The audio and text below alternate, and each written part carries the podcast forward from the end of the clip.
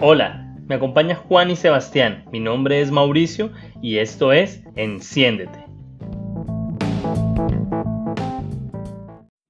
Los eventos representan momentos de encuentro de grupos de personas que comparten un interés común, ya sean eventos deportivos, sean académicos, musicales, de marcas y a nivel también de industrias. Estos movilizan a personas por todo el mundo. Sin embargo, todos los eventos se vieron afectados por la pandemia, mientras en algunos casos se, se, cancelaron o se pusieron sin tener una fecha clara, otros se reinventaron en un formato en línea. En el podcast de hoy veremos cómo las empresas han respondido a esta situación.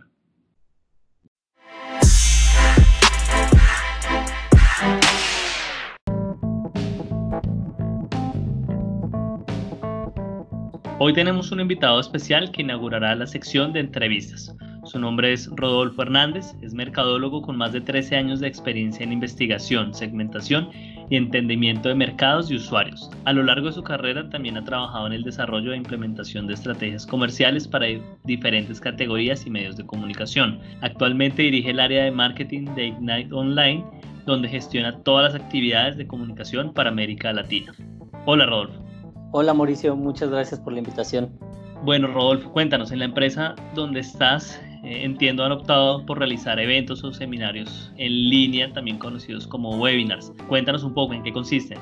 Claro, te cuento. Eh, la verdad es que como bien dices eh, al inicio, pues todo esto tuvo que, adaptarse, ¿no? Los eventos es algo que se viene haciendo en el día a día desde hace muchos años. Sin embargo, con esta contingencia, pues ha venido a revolucionar la forma en la que hacemos eh, los eventos y de cómo tenemos que migrar hacia algo digital y convertir todos nuestros esfuerzos de comunicación hacia allá.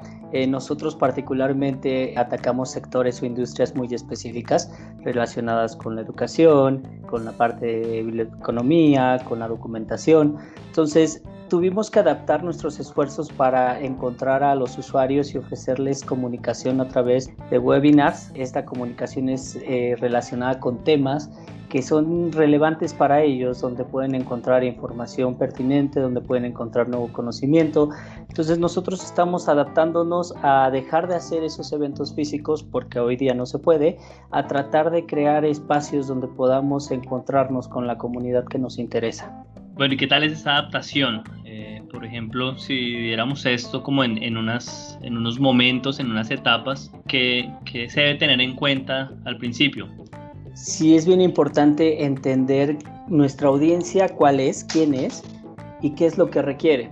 Creo que eso es lo más importante. Si podemos responder estas preguntas, va a ser fácil identificar el tema o los contenidos que son relevantes para ellos. Y no menos importante es tener claro el alcance de estos eventos, es decir, a cuántas personas esperamos llegar o incluso a los países donde queremos conectar con ellos. En específico para nuestra marca, pues tenemos que conectar en toda la región de Latinoamérica. Entonces es importante tener en cuenta los diferentes usos horarios que hay, los diferentes hábitos que tenemos, incluso las actividades por día. Y bueno, esto nos va a servir para identificar los canales que nos van a hacer los ideales para esta comunicación. ¿no? Hay ya una gran diversidad de plataformas, tanto de paga como gratuitas, que nos permiten a través de sus características interactuar con las personas y la decisión de qué plataforma utilizar va a depender mucho eh, del tipo de evento que realices y del objetivo que tengas. En el caso particular de Ignite tratamos de hacerlo con herramientas que sean calificadas para los usuarios, que sean herramientas que no van a, causarles problemas en sus equipos de cómputo, que son estables para nosotros poder comunicarles o difundir nuestras presentaciones y además plataformas que nos van a permitir interactuar, ya sea a través de poder abrirles el micrófono para hacer preguntas o utilizando algunas herramientas para llevarlo a cabo. Este sería como el primer paso para empezar la, preparación. Después de eso, bueno, tendríamos que realizar temas de convocatoria y todo ese tipo de cosas que nos van a ayudar a, a que realmente logremos captar a la gente que necesitamos. Cuéntanos cómo, cómo realizan ustedes la convocatoria. Mira, la convocatoria generalmente nosotros nos apoyamos de canales muy específicos. Eh, los eventos que nosotros hacemos son públicos y en algunos casos llegamos a hacer eventos cerrados, pero sí es importante que tengamos bien claro qué tipo de evento vamos a hacer. Ya que si son cerrados, las convocatorias, pues particularmente lo tendrán que ser también de esta manera, ¿no? Mientras que en eventos que son de carácter un poco más general, donde sí podemos tenerlos abiertos al público, podemos hacer convocatorias justamente aprovechando los canales digitales que hoy día tenemos. Nosotros como marca tenemos presencia en canales como Facebook, en canales como LinkedIn, sin embargo, considero que cada marca, cada institución, dependiendo del tipo de webinar que haga, eh, dependerá el canal donde deba acudir. Nosotros hacemos para estos eventos públicos invitaciones a través de materiales, que estos suelen ser pósters o invitaciones aprovechamos herramientas de mailing. Si tenemos alguna base de datos, es importante que invitemos a los usuarios que ya nos proporcionaron su información y que están dispuestos a recibir eh, información sobre nuestros eventos. Entonces a ellos también les hacemos la invitación. Tratamos de hacer publicidad para atraer más gente a nuestros eventos. ¿Por qué lo hacemos de esta manera? Porque sabemos de las limitaciones que pueden tener los canales digitales y por eso lo hacemos, ¿no? No solo queremos la parte orgánica, sino segmentar muy bien para que lleguemos a la persona adecuada. En estas convocatorias es importante y nosotros siempre lo hacemos, ponemos el objetivo del, del evento como tal cuáles son los temas que vamos a tocar y evidentemente la información del horario y el día muy claro para que cualquiera persona que se quiera registrar a nuestro evento eh, sepa de qué se trata y no terminemos atrayendo a gente que no necesariamente esté interesada, sino todo lo contrario, quien quien se registre sean personas que realmente van a aprovechar el contenido o la información que les estamos proporcionando. Por eso es bien importante eh, destacar que debemos tener una landing page de registro, ya que también eso nos va a ayudar a tener un poco sobre el control sobre las personas que se registran. Como, como una respuesta a la pandemia, hemos visto que muchas plataformas digitales han aparecido, se han redescubierto. ¿Cómo han hecho ustedes, cómo han seleccionado esas herramientas dentro de los eventos? Es una pregunta súper importante porque nosotros lo hemos tratado de adaptar para buscar la interacción en nuestras presentaciones. Si bien una presentación en línea, un webinar, va a variar un poco con respecto a las presentaciones eh, de manera presencial, debido a que no tenemos a la gente enfrente y la interacción es un poco más limitada, como bien dices, han surgido muchas herramientas, muchas de ellas ya existían y, y esto solo ha venido a impulsarlas. Una de ellas, nosotros hacemos uso de Slido, podemos hacer también presentaciones a veces en Prezi, a veces utilizamos eh, la parte de videos. Todo esto ayuda un poco a que podamos interactuar con nuestra audiencia, con las personas que están asistiendo a nuestros eventos y también mostrar un poco un contenido que sea atractivo. Eh, lo único que hay que tener claro es que siempre es importante estar ensayando, estar revisando que lo que estemos proyectando, que lo que estemos presentando funcione de manera correcta para que cuando llegue el momento de hacer la presentación en vivo, bueno, pues esta funcione de manera ideal, que el usuario se enganche y lo mantengamos atento durante el tiempo que necesitemos que esté en las reuniones. Ya en el durante, ¿cuáles creen que son los mayores retos al momento de salir al aire? Fíjate que creo que los mayores retos van relacionados con el tiempo. Si bien las, las presentaciones o los webinars ya tenemos a la gente que aceptó estar con nosotros, que sabe de qué se trata el tema, el llevar los tiempos de manera adecuada es importante. Entonces ese es un reto vital para los que organizan y realizan este tipo de eventos. Ensayar va a ser la clave del éxito para este tipo de presentaciones, tener bien manejados los tiempos en los que vamos a estar hablando, en los que vamos a permitir la participación y bueno, por lo mismo también va a ser importante que tengamos a una persona que esté de alguna manera organizando estos tiempos y llevando la reunión. ¿Por qué necesitamos a esta figura? Porque esta figura va a dar la pauta para saber en qué momentos debemos entrar, en qué momento debemos cortar la participación y aunque sabemos que es importante todas las participaciones, sí dejar bien claro que el objetivo se va a cumplir en la medida de que nosotros permitamos esos tiempos de manera adecuada. También es bien importante tener claro que uno de los retos es la calidad de la red. En nuestros eventos nosotros siempre tratamos de hacer que el ponente esté conectado a una red vía cable vía Ethernet para que esto funcione de manera más estable y esto puede asegurar que la calidad de nuestra videollamada, de nuestra reunión, sea correcta y sea justa para que el asistente no tenga inconvenientes en cuanto a la transmisión. Y algo también bien importante, que es un reto, pero que se nos va un poco de las manos, es el tema de las interrupciones. Eso es algo que sobre todo eh, las personas que estamos migrando a esta parte digital y que no estábamos tan acostumbrados a ese tipo de reuniones, pues nos estamos enfrentando. Eh, entonces, tener bien identificado que en el momento que nos interrumpen nosotros tenemos que poder sacar adelante eh, la situación eh, para que esto no pierda el hilo, para que las ideas no sean vagas y para que de alguna manera la atención de los asistentes tampoco se pierda, bueno, va a ser súper importante, ¿no? Sabemos y entendemos que, que las circunstancias de ahora, sobre todo porque no siempre tenemos los espacios adecuados, hacen que tengamos estas interrupciones, bueno, lo importante es que quien está hablando sepa llevarlas. Es un poco improvisar el entendido de que le demos continuidad y flujo a la información que estamos presentando. Claro, un tema son las interrupciones y otra la participación. ¿Cómo han intervenido los participantes o los asistentes a los, a los webinars? Sí, mira, la manera en la que nosotros tratamos de llevarlos a esta participación es a través de las herramientas que comentaba hace un momento, Slido es una de ellas, incluso encuestas sobre cómo vieron nuestro, nuestro webinar, nuestra información que se hacen posterior a que este se llevó a cabo, son una manera en la que nosotros podemos tener una retroalimentación de ellos. En el caso de la participación directamente, eh, lo que tratamos de hacer es meter participaciones intermedias, es decir, con estar participando mientras se va dando la charla y también tenemos en algunos momentos, dependiendo del objetivo y del tema, espacios intermedios donde abrimos el micrófono para que se hagan una, dos, quizá tres preguntas. Y tratamos de ser muy claros en que el resto de las preguntas no es que no se vayan a contestar o no se van a tomar en cuenta, sino que más bien se pongan en el chat para que podamos administrarlas y al final darles espacio y tratar de resolver lo más posible. Lo más importante, como decía hace rato, mientras estamos llevando a cabo la charla, es llevar el control de los tiempos.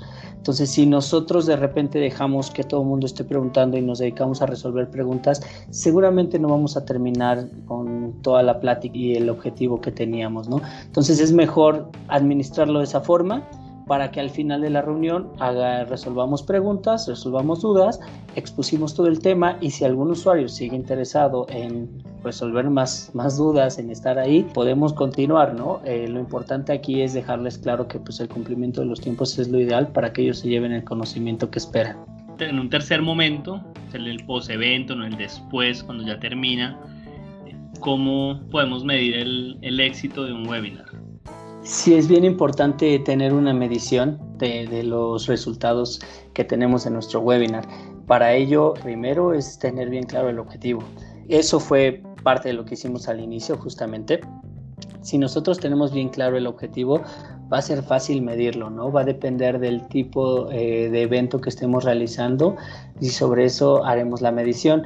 Lo ideal es que hagamos encuestas al final para entender si la información fue relevante, si hay algo que les interese, si quedan dudas por resolver o si les interesa volvernos a contactar. Eh, otra manera de evaluarlo también, si en el caso de, de nosotros algunos de nuestros eventos son con fines comerciales, si ellos se convierten, si alguno de estos asistentes se convierte en un prospecto, en un lead, pues también es una manera de evaluar el éxito de esto, ¿no? Porque al final nos ayuda a, identificar estos eventos nos están trayendo negocio como tal. También tenemos algunos webinars que el objetivo es generar educación o conocimiento en la gente. Estos, ¿cómo podemos medirlos? Eh, nuevamente podemos optar por el tema de evaluaciones que se mandan vía correo electrónico. Podemos hacer uso de algunas herramientas para poder utilizar o, hacer una encuesta de salida como tal. Y finalmente también nos va a ayudar el, hecho de, de tener la retroalimentación en cuanto a el interés por nuevos webinars o incluso la felicitación de estos webinars. Lo importante es que todo lo que nos lleguen, ya sean agradecimientos, correos o cualquier tipo de información a partir del usuario y posterior al evento, sea controlado, administrado y medido para que podamos definir si realmente fue exitoso o no nuestro webinar. Sí, ya, mencionas que hay, como algunos elementos, algunos indicadores para medir ese éxito, pero creo que también hay otro elemento que no es tan visible y es todo lo que sucede detrás bambalinas, todo lo que ocurre detrás de un webinar. Cuando ustedes, pues, digamos, planean un webinar, se reúnen con un equipo para ver, digamos, el desempeño de los moderadores Sí, es bien importante eh, ese feedback, esa autocrítica de alguna manera para identificar cuáles fueron eh, nuestras áreas de oportunidad y que podamos mejorar.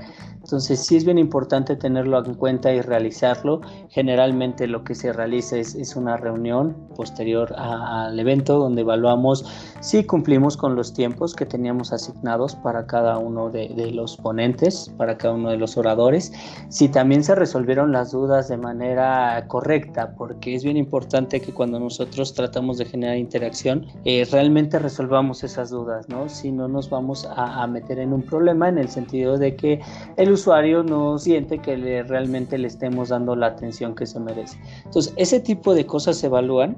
Generalmente lo hacemos a través de, de una reunión y donde medimos contra lo que esperábamos hacer. Es decir, qué se hizo, se cumplieron los tiempos, se cumplieron con las respuestas, no hubo errores en cuanto a la presentación, en cuanto a la información que se mostró y en caso de que los haya es definir cuáles son los puntos de acción para nuestra siguiente actividad donde justamente hagamos que esto no vuelva a suceder. Bueno, después de obtener esa retroalimentación, ¿cómo se toman las medidas para los próximos webinars? Exacto. Y una vez que tenemos eh, esta autocrítica y que también tenemos parte de la evaluación del resultado de, nuestra audiencia, de las personas que asistieron, lo que toca hacer para nosotros es tomar acción sobre los siguientes eventos, ¿no? Entonces, eh, lo que sucede aquí es que tomamos medidas respecto a ajuste de tiempos, ajustes de presentaciones, incluso en algunas ocasiones tenemos que ver si cambiamos algún ejemplo o si cambiamos alguna dinámica. Nos ha llegado a pasar que a veces la participación intermedia, donde abrimos micrófono y permitimos preguntas, nos quita tiempo valioso para las presentaciones. Entonces tenemos que reducir la cantidad de preguntas o incluso quitar esa sección. Mucho va a depender de los siguientes temas que se hagan y eso se establece como una guía de siguientes pasos para que quede ya establecido como un manual de nuestros webinars y que todo el resto de, las actividades que hagamos de este tipo estén bajo ese orden, bajo esa guía. Rodolfo, yo creo que ha sido muy importante lo que has mencionado y creo que a manera de cierre, con toda la experiencia que han logrado y mirándose al futuro, ¿cómo crees que serán los eventos? O sea, ¿seguiremos asistiendo físicamente o nos volcaremos más bien como hacia nuevas experiencias en línea? Yo creo que va a regresar ese balance entre la parte física, la parte presencial y, la parte virtual. Sin embargo, la parte virtual ha tomado mucha relevancia y creo que ahora la oferta allá afuera de las marcas, de todos los que queremos comunicar algo, va a ser más fácil, ¿no? Ahora ya entendimos cómo es en la parte digital llegar a la gente y creo que eso hace que se facilite la manera en la que podamos transmitir los mensajes y acercarnos a los usuarios. Dudo que desaparezcan los, los eventos presenciales. En muchos casos son necesarios. No podemos tener el mismo tipo de interacción. Sin embargo, esta parte virtual nos ayuda a adelantar procesos, a adelantar camino. Entonces creo que sí va a haber un empuje y creo que lo que va a pasar eh, en el futuro va a ser un balance, donde antes era muy poco frecuente encontrar eh, opciones de webinars o de eventos en línea. Bueno, pues ahora creo que va a haber un balance, porque incluso lo vemos con algunas expo de cosas que son completamente ajenas o que pensaríamos que no pueden estarse haciendo en línea, hoy día lo comienzan a hacer. Entonces, si encontramos ese balance, va a ser ideal tanto para usuarios como para nosotros como marcas o empresas. Rodolfo, las marcas y las empresas han hecho un gran esfuerzo por mantener el contacto con sus comunidades a través de los eventos en línea. Por ahora parece el furor sigue alto, pero ese balance que mencionas naturalmente llegará. Quiero agradecerte por compartir tu conocimiento y esos consejos valiosos que nos brindaste. Hasta aquí el episodio de hoy. Los invitamos a seguir conectados a los episodios de nuestro podcast.